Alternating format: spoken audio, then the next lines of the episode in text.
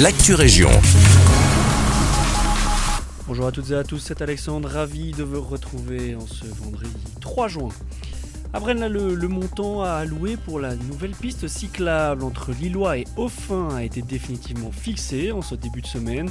C'est lors du conseil communal euh, qu'une modification budgétaire a été soumise aux élus pour ajuster le budget initialement prévu par le collège. Et c'est donc un total de 2,4 millions d'euros qui est prévu pour l'aménagement de la rue de Lillois.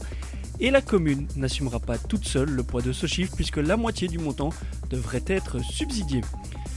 En Brabant-Wallon, c'est l'inquiétude qui règne du côté de nos cultivateurs. En effet, en ce printemps 2022, les pucerons sont de retour et de manière plutôt inquiétante puisque l'on parle littéralement d'une invasion dans la jeune province. Rappelons que ces pucerons peuvent être des vecteurs de virus pour les cultures de betteraves et de pommes de terre. Une inquiétude qui se fait aussi ressentir chez nos politiques, notamment chez le député maire Brabançon Nicolas Janssen, qui expliquait à nos confrères de l'avenir, je cite, s'inquiéter particulièrement de l'impact de cette prolifération en Wallonie et notamment en Brabant-Wallon, là où on retrouve une proportion importante de la surface agricole utile occupée par les agricultures de betteraves et de pommes de terre.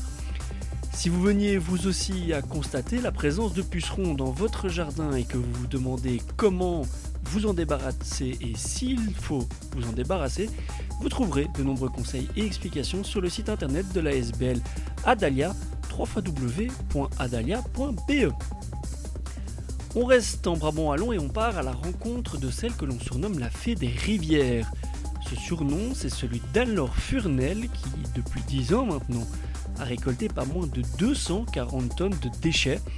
Avec son ASBL Aeraqua Terra qu'elle a fondé en 2016 avec son compagnon Marc, la jeune femme parcourt les rivières brabançonnes investie d'une mission zéro pollution.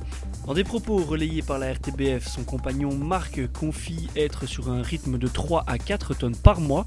Les tronçons sur lesquels nous avons travaillé sont assainis, dit-il. Et les deux tourtereaux se réjouissent de l'évolution positive des comportements des citoyens, bien qu'ils admettent qu'un gros travail de sensibilisation reste encore à être effectué. Voilà qui clôture votre Actu Région. Merci de votre fidélité. Quant à moi, il ne me reste plus qu'à vous souhaiter une excellente journée à notre écoute.